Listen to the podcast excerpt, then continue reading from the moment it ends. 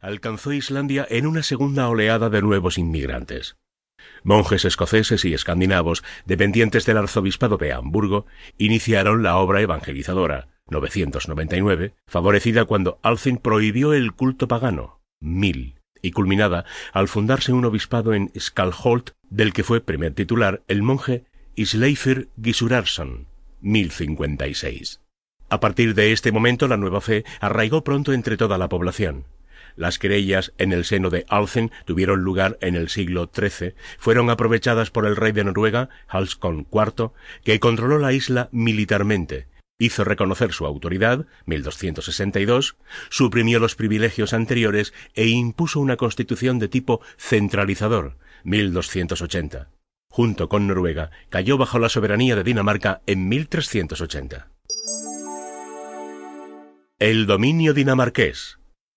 Al ratificarse en 1391 la unión con los estados escandinavos bajo la supremacía de Dinamarca, Islandia pasó a depender directamente de Copenhague. Este cambio de autoridad no solo trajo consigo una mayor vinculación islandesa a un país extranjero, sino también la introducción de la Reforma Protestante, 1551, que impuso Cristian III de Dinamarca, 1534-1559, pese a una denodada resistencia que acaudilló el obispo de Hellar, Jon Arasen. Además, la presencia danesa se manifestó en una serie de medidas de tipo tributario, que unidas al monopolio del comercio exterior, ejercido por la Compañía de Islandia con residencia en Copenhague, empobrecieron la isla. Estas circunstancias desfavorables, que transformaron la economía islandesa de agropecuaria en pesquera, se acentuaron a lo largo de los siglos XVII y XVIII, considerados los más críticos de su historia. El país sufrió el saqueo de piratas argelinos 1627-1687, epidemias variólicas 1707 y erupciones volcánicas 1765 y 1783, que parecían anunciar una inminente desaparición de Islandia bajo las aguas del Atlántico. Al estallar en Francia la revolución, el gobierno danés suprimió el Althing 1800 ante el temor de que esta asamblea, en cuyo seno se habían manifestado brotes nacionalistas, se orientase hacia las nuevas ideas políticas y proclamara la independencia. Con todo, no pudo impedir que Islandia, en el transcurso de la guerra anglo-danesa, 1807-1814, se desvinculara de Copenhague al consolidarse el movimiento autonomista en torno al danés Jorgensen, que se erigió en rey 1809. Aunque este intento independizador fracasó al ser ocupada la isla por los ingleses, puesto que una vez firmada la paz de Kiel, 1814, la entregaron de nuevo a Dinamarca, marca el inicio de la aparición de una conciencia nacional e inaugura un largo proceso hacia la independencia definitiva.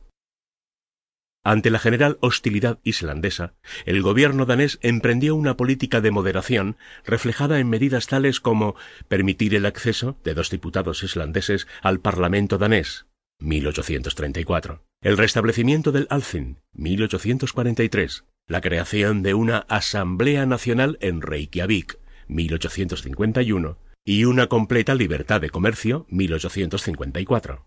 Estas medidas, que supusieron una revitalización de la economía isleña, no eliminaron las ansias independentistas de Islandia. Las nuevas presiones nacionalistas obligaron a Dinamarca a conceder un gobierno autónomo a Reykjavik y amplias facultades a Alcin para promulgar leyes e imponer tributos 1871. La lucha por la independencia. Treinta años después, tras una tenaz campaña política llevada a cabo por el partido de los Home Rulers, o burgueses, acaudillados por el profesor Gudmundsson, Dinamarca intensificó las concesiones. Un ministro islandés para los asuntos de la isla, un banco nacional y una administración autónoma de la que fue presidente el alcalde de Reykjavik, Isaf Hord, y el primer ministro Hans Haftein, 1903. A fin de dar mayor cauce legal a la situación, en 1910 se inició el estudio de una reforma constitucional, cuyas sesiones se suspendieron al estallar la Primera Guerra Mundial.